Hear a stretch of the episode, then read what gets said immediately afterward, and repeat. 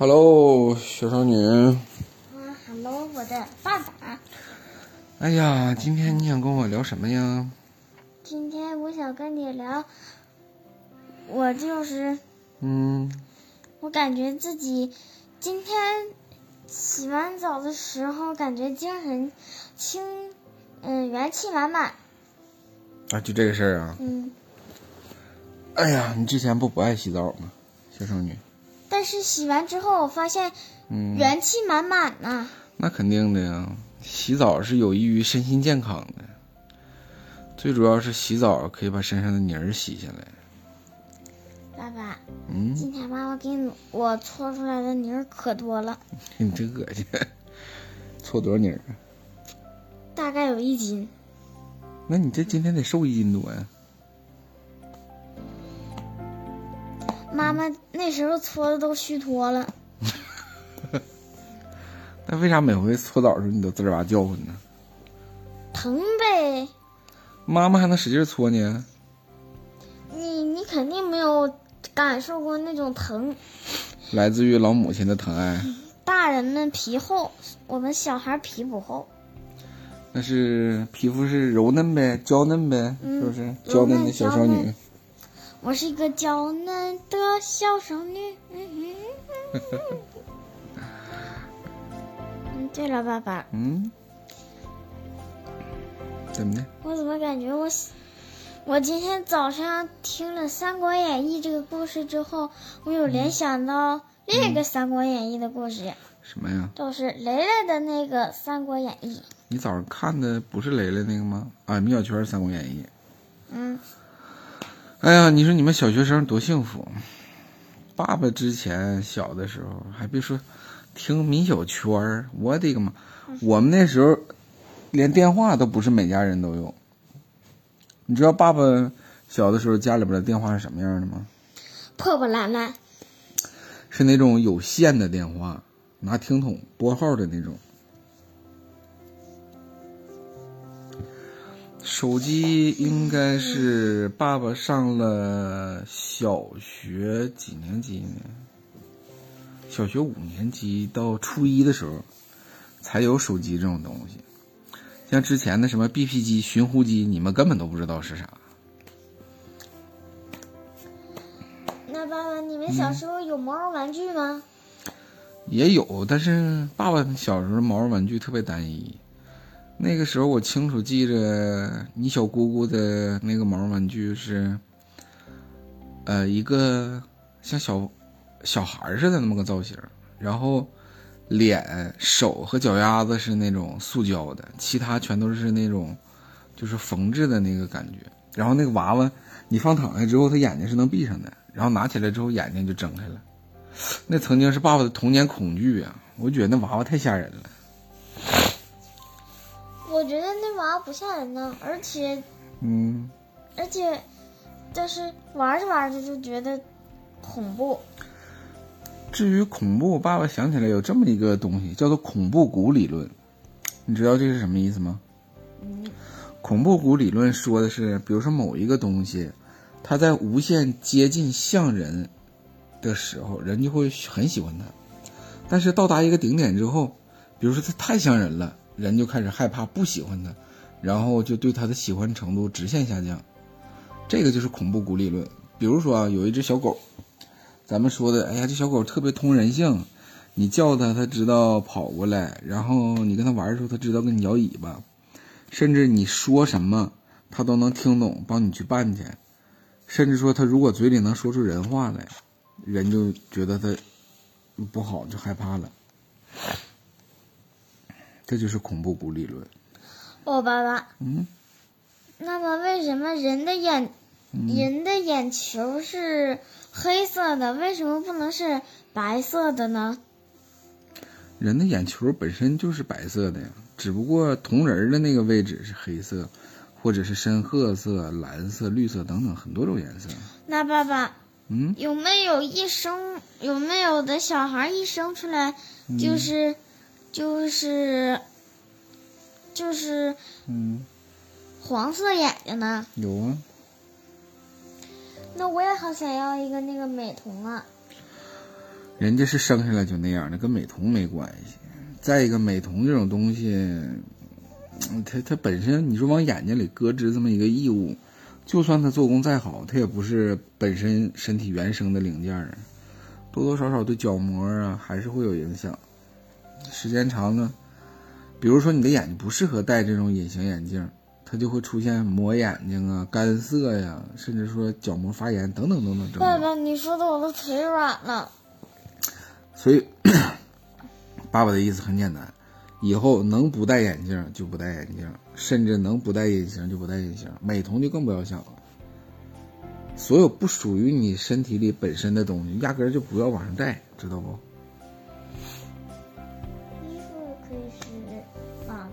啊，什么衣服可以往身上带吧？衣服那是穿，再一个不穿衣服那不是大傻疯子吗？爸爸，那你不是说不属于身体的东西就不要带吗？指的是那些个你们自认为漂亮的什么首饰、美瞳，要往器官里边镶嵌，或者是打孔，以及伤害你自身原生皮肤啊、组织的那种东西，比如说耳洞。耳洞这东西打了之后，如果你真的皮肤不是很愈合，出现感染，那可能耳朵就会肿的像像一个小草莓一样。然后就要去医院把耳垂给嘎掉。或者比如说，啊，你要是戴美瞳，但是因为图便宜啊，买了那种很劣质的美瞳，可能眼珠子就废了呗。爸爸，你讲点别的，不要讲点这些。那你问问别的呗。嗯，你问问别的吗。嗯，爸爸，嗯，嗯，你给我讲的那个老太婆的故事还没完事儿呢。完事儿了。没，有很多故事是没有结尾的才好听，有结尾就没意思了。有结尾才有意思呢。那我讲到哪儿了？你说说。你讲到，嗯你讲到老太婆对，嗯，小美挣开绳子，然后逃走了，然后老太婆就追小美，然后老太婆在小美后面说：“嗯美啊，等等奶奶，别跑啊！你别跑，快回来！”就讲到这儿了。那你想要一个啥样的结尾啊？我想要一个恐怖又阴森的结尾。好，那你现在就是小美了，我就是那个老太太了。我是老太太，你是啊，小那我美。是小美，行。啊，你不要追我呀！嘿，小美呀、等等待啊，so 还是我当小美吧，我一点都一点都不像美。你 小美呀，你等等奶奶呀，奶奶要把你吃了。啊？你刚才说啥？我说奶奶要把你吃了。嗯，我再说一遍。小美呀，你等等奶奶呀，奶奶要把你吃了。然后，然后我说、啊，你不要啊，你不要过来呀、然后呢，剧情呢得往前推呀、然后该你说了呀。那是不可能的，奶奶就是为了吃了你才来的。哎呀！啊，对呀！你往哪去呀？你快上上！嗯，继续来。啊别喊，别喊，别喊！二百一啊。啊啊！好累呀、然后小美就被这个老太婆给抓了起来。任凭小美怎么呼喊，老太婆都不会再放过她。只见老太婆张开她那满是獠牙的嘴，咬向了小美的脖颈。就这样，一口一口鼓鼓的吸着鲜血，小美慢慢的闭上了眼睛。就这样，小美在一瞬间，感觉自己看到了爸妈，看到了已经死去的爷爷奶奶、姥姥姥爷。他觉得他自己的身体越来越没有知觉，他的意识逐渐开始模糊。就在这个时候，小美听见耳边传来了一声呼喊：“小美，小美，小美，你在哪儿？”怎么听起来像孙老师的声音？小美清楚的记着，孙老师心脏已经被这个老太婆给挖了去，死在了自己面前。然而，当她缓缓睁开眼睛的时候，她发现她的面前居然是孙老师。她左右四周环顾了一下，发现自己躺在一片坟地里。难道是个梦吗？孙老师跟她说：“小美，你可终于醒了。老师跟你爸妈找了你好几天，你怎么在这儿？”而且，你这几天都干嘛去了？小美觉得自己很懵，老师为什么这样问呢？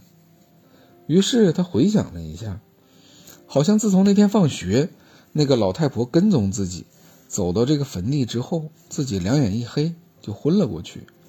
但之后山洞里面那些个记忆就越来越模糊，看起来有可能自己是中了那个老太婆的障眼法。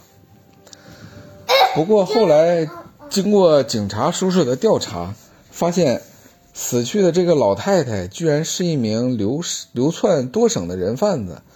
她在遇见小孩的时候，会用一些致幻的药剂，让孩子产生幻觉。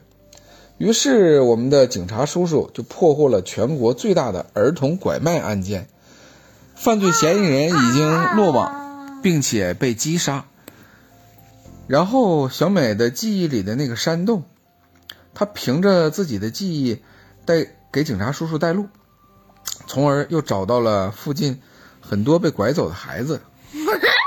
哎呦，你吓唬我干啥？从那以后，小美和这些孩子们就会特别的注意村里来的一些陌生人。好了，这就是吃人的老太婆子，讲完了。啊，爸爸，开始录音了吗？录着呢。哦，爸爸，那我就放心了。